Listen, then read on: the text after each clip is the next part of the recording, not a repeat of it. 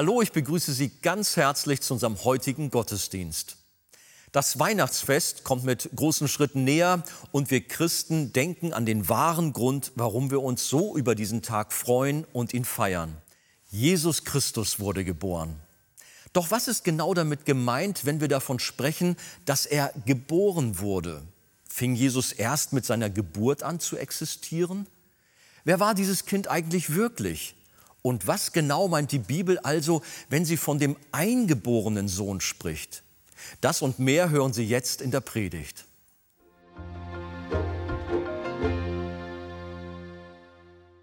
Lasst uns aufstehen zusammen. Und ich lese für den ersten Teil der eingeborene Sohn, Philippa 2, Vers 5 bis 8. Denn diese Gesinnung sei in euch, die auch in Christus Jesus war, der, als er in der Gestalt Gottes war, es nicht wie einen Raub festhielt, Gott gleich zu sein, sondern er entäußerte sich selbst, nahm die Gestalt eines Knechtes an und wurde den Menschen gleichgestaltet und in seiner äußeren Erscheinung wie ein Mensch erfunden. Er erniedrigte sich selbst und wurde gehorsam bis zum Tod, ja bis zum Tod am Kreuz. Amen. Nehmt gerne Platz. Anhand unseres Textes, den wir soeben gelesen haben, stellen wir fest, dass Jesus nicht erst durch seine Geburt in die Existenz kam.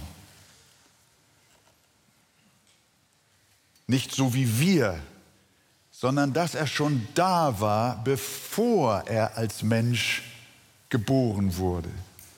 Paulus beschreibt die Geburt Jesu in unserem gelesenen Text so, ich wiederhole noch einmal, als er noch in der Gestalt Gottes war, hielt er es nicht wie einen Raub fest, Gott gleich zu sein, sondern er entäußerte sich selbst, nahm die Gestalt eines Knechtes an und wurde wie die Menschen. Paulus nennt die Geburt des Herrn Jesus also eine Entäußerung. Jesu Geburt war nicht eine Erschaffung, sondern eine Veränderung. Jesus selbst betet zum Vater und drückt es in Johannes so aus, nun verherrliche du mich, Vater, bei dir selbst mit der Herrlichkeit, die ich bei dir hatte, ehe die Welt war. Christus hatte Herrlichkeit bei dem Vater, ehe die Welt war. Und so lehrt es uns die Bibel an unglaublich vielen Stellen, dass Jesus nicht in Bethlehem zur Welt kam und überhaupt in die Existenz kam, wie du und ich, sondern dass Jesus schon ein vorgeburtliches Leben, eine vorgeburtliche Ewigkeit hatte. Im Kolosser lesen wir, er ist vor allem und es hat alles Bestand in ihm. Schon in dem prophetischen Wort in Micha 5. Und du, Bethlehem Ephrata, aus dir soll mir hervorkommen, der Herrscher über Israel werden soll. Und jetzt, dessen Hervorgehen von Anfang, von den Tagen der Ewigkeit her gewesen ist. Und Jesus sagt zu den Pharisäern, wahrlich, wahrlich, ich sage euch, ehe Abraham war, bin ich. Also vor unserem Herrn Jesus Christus gab es nichts. und nach ihm gibt es auch nichts. Er ist von Ewigkeit zu Ewigkeit. Er ist der Erste und der Letzte. Er ist Jesus Christus gestern, heute und in Ewigkeit. Jesus Christus von aller Ewigkeit. Als der Herr Jesus in Bethlehem buchstäblich auf die Welt kam, wurde er zwar leiblich geboren, aber er wurde nicht erschaffen. Und darum heißt es immer wieder in Gottes Wort, dass der Vater seinen Sohn gesandt hat. Einerseits hat er ihn in die Welt hinein gezeugt und geboren, aber er hat ihn gesandt. Darin ist die Liebe Gottes unter uns erschienen, dass Gott seinen eingeborenen Sohn gesandt hat in die Welt, damit wir durch ihn leben sollen. Christi Geburt, noch einmal, ist nicht seine Erschaffung, sondern Christi Geburt ist seine Sendung. Das gilt es festzuhalten. Jesus Christus hat seinen Anfang nicht in seiner leiblichen Geburt, sondern er war schon da, ehe er geboren wurde. Er ist von Ewigkeit zu Ewigkeit. Das lehrt die Heilige Schrift über Jesus.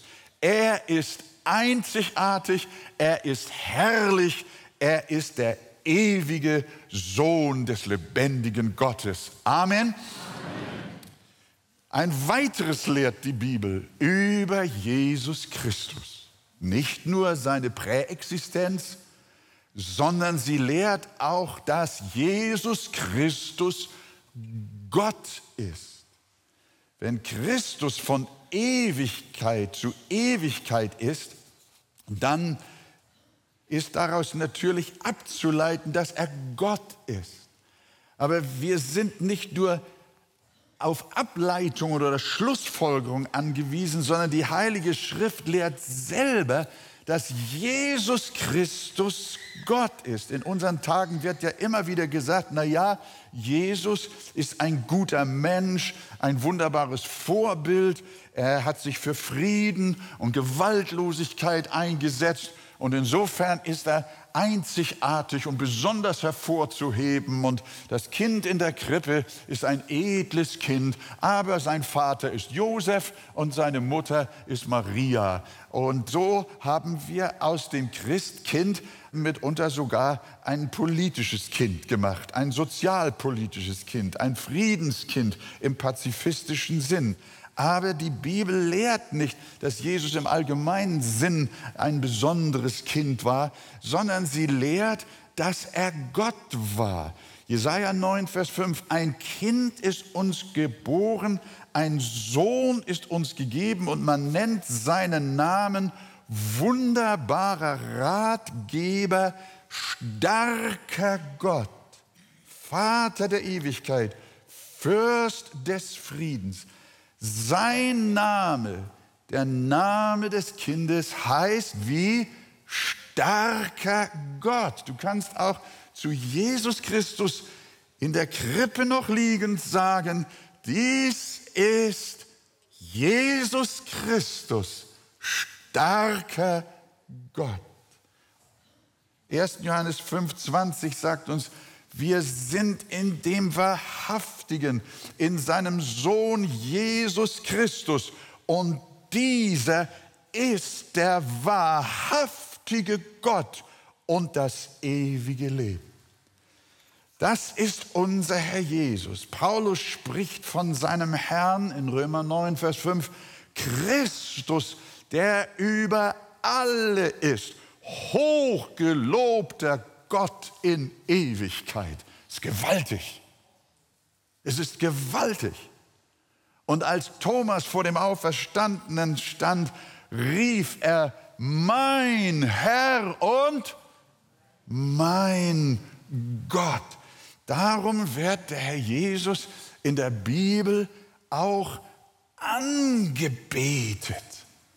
Er wird angebetet. In der Heiligen Schrift ist es verboten, Menschen anzubeten. Es ist auch verboten, Engel anzubeten. Aber wir werden aufgefordert, Jesus Christus anzubeten. In Lukas 24, 52, 1. Korinther 1, Vers 2, Offenbarung 5, Vers 12 bis 14 wir werden aufgefordert, Jesus Christus anzubeten. Wenn er nicht Gott wäre, dann würde uns die Heilige Schrift nicht auffordern, das zu tun, sondern weil der Herr Jesus Christus Gottes Sohn, ja Gott ist. Darum dürfen, sollen wir ihn anbeten. Kolosser 2, Vers 9. In ihm dem Herrn Jesus Christus wohnt die ganze Fülle der Gottheit leibhaftig. Der muss Gott sein, in dem die ganze Fülle des lebendigen Gottes wohnt. Ja, und deshalb beten wir Jesus an. Seine Göttlichkeit ist die unverzichtbare Grundlage biblischen Glaubens. Jesus existierte vor seiner Geburt denn er ist von Ewigkeit zu Ewigkeit und Jesus ist wahrer Gott. Gelobt und gepriesen sei sein heiliger Name. Amen. Amen. Jetzt müssten wir eigentlich noch uns Zeit nehmen, über das Verhältnis von Gott dem Vater und Gott dem Sohn zu sprechen, wie sie sich auch voneinander unterscheiden in der Dreieinigkeit. Das ist ganz, ganz wichtig. Aber wir dürfen Folgendes sagen, dass der Herr Jesus Christus wahrer Gott ist und dass er von Ewigkeit her existiert. Nun möchte ich ein weiteres sagen. Was bedeutet nun aber der eingeborene Sohn? Wenn Christus nun Gott und von Ewigkeit her also ungeschaffen ist, wie kann die Bibel dann von Gottes eingeborenem Sohn reden, wenn er keinen Anfang hatte, sondern von Ewigkeit her ist? Wir kennen alle das berühmte Bibelwort Johannes 3, Vers 16. So sehr hat Gott die Welt geliebt, dass er seinen eingeborenen Sohn gab. Oder Johannes 1, Vers 14, und das Wort wurde Fleisch und wohnte unter uns und wir sahen seine Herrlichkeit, eine Herrlichkeit als des Eingeborenen vom Vater, voller Gnade und Wahrheit. Verse später nochmal dieser Ausdruck. Niemand hat Gott je gesehen als der eingeborene Sohn, der im Schoß des Vaters ist, der hat Aufschluss über ihn gegeben. Man kann dieses eingeborene Sohn auch übersetzen, einzig gezeuchter Sohn. Das kommt im Urtext noch näher. So sehr hat Gott die Welt geliebt, auf dass er seinen einzig gezeugten Sohn gab. Da folgt mir jetzt ein wenig. Die Bibel offenbart eine zweimalige Zeugung von Jesus, vom Vater. Die eine Zeugung war die Zeugung in der Ewigkeit und die andere war, als Jesus ins Fleisch kam. Denn seit wann ist Jesus Gottes Sohn? Seit seiner Geburt durch seine Mutter Maria? Ist er da erst Gottes Sohn geworden? Nein. Er war schon vorher, wie wir gesehen haben. Natürlich wurde Jesus nicht erst durch seine irdische Geburt Gottes Sohn, sondern das war er schon von allem Anfang. Der Vater hat seinen Sohn also schon von Ewigkeit her gezeugt. Man kann diese Sohnschaft Christi auch die trinitarische Sohnschaft nennen. Sie besagt, obwohl unser Herr wie der Vater keinen Anfang hat, der Vater hat keinen Anfang, der Sohn hat keinen Anfang, obwohl unser Herr ebenfalls keinen Anfang hat, ist er doch aus dem Vater hervorgegangen. Was ja auch schon die Beziehung von Vater und Sohn deutlich macht. In den Begriffen Vater und Sohn wird ja klar, dass der Sohn aus dem Vater gekommen ist. So wie ein Sohn immer vom Vater kommt, so kommt auch Jesus von seinem Vater. Christus wird in der Schrift deshalb nicht als der Bruder des Vaters beschrieben oder bezeichnet, sondern Jesus wird als Sohn bezeichnet, der, wie eine unserer Textstellen sagte, der in des Vaters Schoß ist, haben wir gelesen. Wir betreten hier heiliges Land und das Einzige, was wir hier tun können, ist anbeten. Wir werden das niemals mit unseren Sinnen und unserem Verstand erfassen können. Das erwartet Gott auch nicht, denn Gott ist so hoch, dass wir ihn nicht begreifen können. Er ist so weit über uns, dass er nicht zu erfassen ist mit unserem Verstand.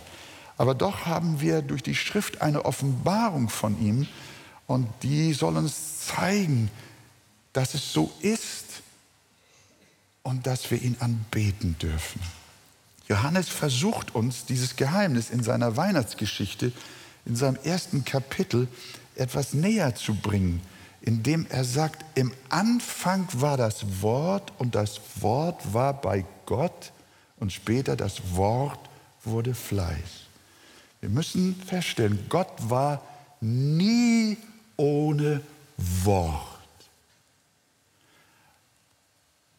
Und so wie es schon immer bei ihm gewesen ist, das Wort, und von ihm kommt, so ist auch Jesus als das Wort von ihm gekommen. Nicht in zeitlicher Abfolge, nicht so wie ein Vater erst selber groß werden muss, um dann irgendwann im Laufe der Jahre auch zeugungsfähig zu werden und dann so irgendwann einen Sohn zu bekommen. Nein, dieses Hervorkommen des Sohnes Gottes aus dem Vater ist wie das Wort hervorgekommen. Und so wie Gott immer war und immer das Wort hatte, so ist auch der Sohn ewig gewesen und dennoch aus ihm, dem Vater, hervorgekommen, von Ewigkeit, immer und immer gewesen. Welch ein Geheimnis. Aber die Bibel spricht davon. Im nizänischen Glaubensbekenntnis von 381 nach Christus ist das sehr gut formuliert. Es spiegelt diese Wahrheit der Heiligen Schrift gerade auch in diesem Punkt wieder. Hört mal, wie es dort auf den Punkt gebracht wurde, was wir besprochen haben. Ich glaube an den einen Gott, den Vater, den allmächtigen Schöpfer Himmels und der Erde und an den Herrn Jesum Christum, Gottes einigem Sohn, der vom Vater geboren ist, vor aller Zeit und Welt.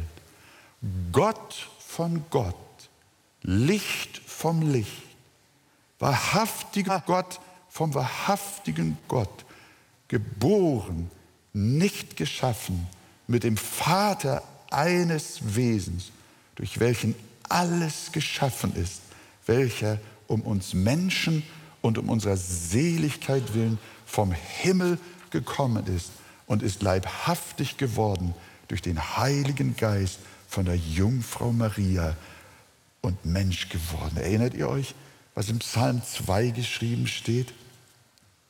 Da sagt der Herr durch den Mund Davids, du bist mein Sohn. heute habe ich dich gezeugt. Christus ist geboren, nicht geschaffen vor ewigen Zeiten.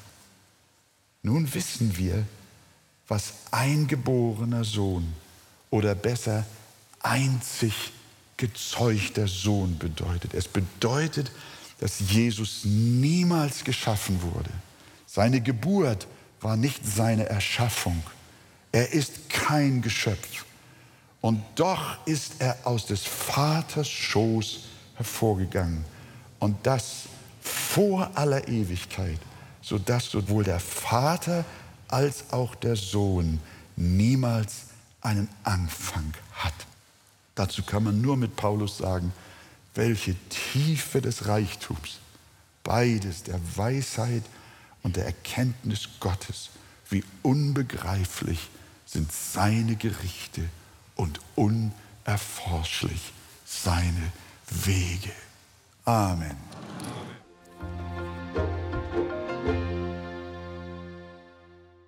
Eine Kindheitserinnerung werde ich wohl nie vergessen. Wenn ich als kleiner Junge morgens die Treppe in unserem Haus herunterkam, dann bot sich mir regelmäßig das gleiche Bild.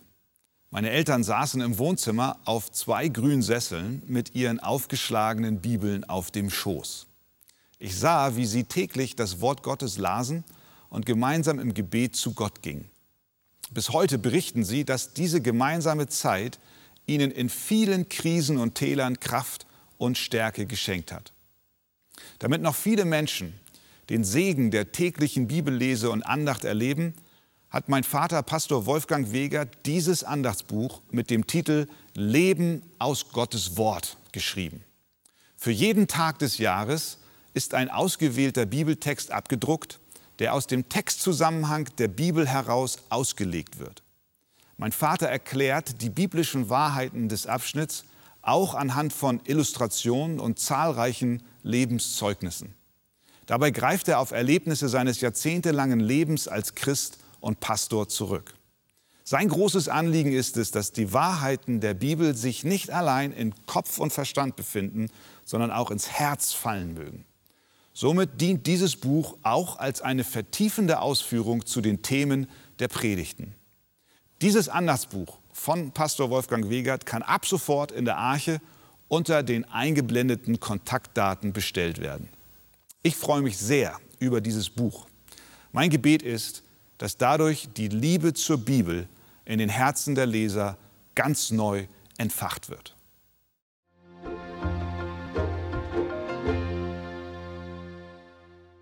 Jesu Gottheit ist die unverzichtbare Grundlage biblischen Glaubens und unserer Rettung.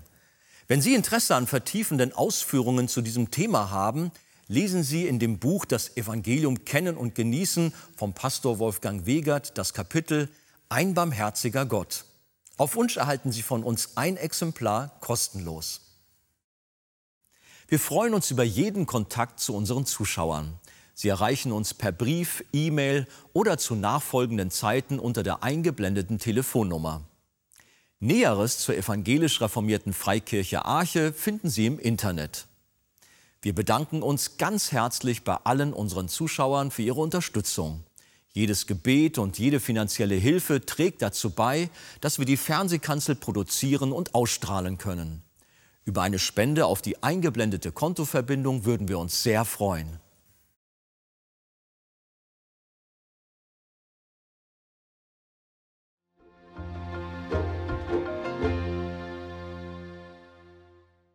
Liebe Zuschauer, wie Sie wissen, ist die Arche weltweit auf verschiedenen Missionsfeldern tätig und hilft Menschen in Not nachhaltig und effektiv. Besonders auch Kindern, die unter Armut, Krankheit, Bildungsmangel und Obdachlosigkeit leiden. Helfen auch Sie mit, diesen Kindern zu Weihnachten eine große Freude zu machen und unterstützen Sie unsere Aktion Hoffnung für Kinder. Einen Einblick in diese Arbeit gibt Ihnen der folgende Kurzfilm. Mit Ihrer Spende machen Sie diese wichtige Hilfe möglich. Wir sagen Ihnen herzlichen Dank.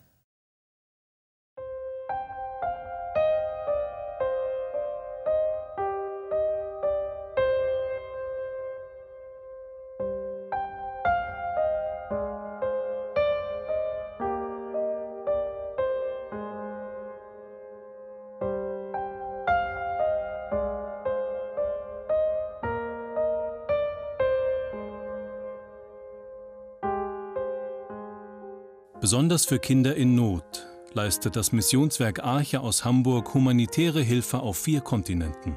In Brasilien, Indien, Myanmar, Afrika, in der Ukraine und in Russland werden Suppenküchen sowie verschiedene Projekte für Waisen- und Straßenkinder unterstützt. Bedürftige und kinderreiche Familien werden mit Lebensmitteln versorgt. An Weihnachten sollen wieder viele sonst traurige Kinderaugen strahlen. Mit der Aktion Hoffnung für Kinder werden von der Arche Tausende von Weihnachtspaketen mit Grundnahrungsmitteln, Süßigkeiten, Hygieneartikeln und Spielzeug vor Ort verteilt. Daher kommt die Hilfe genau dort an, wo sie am nötigsten gebraucht wird.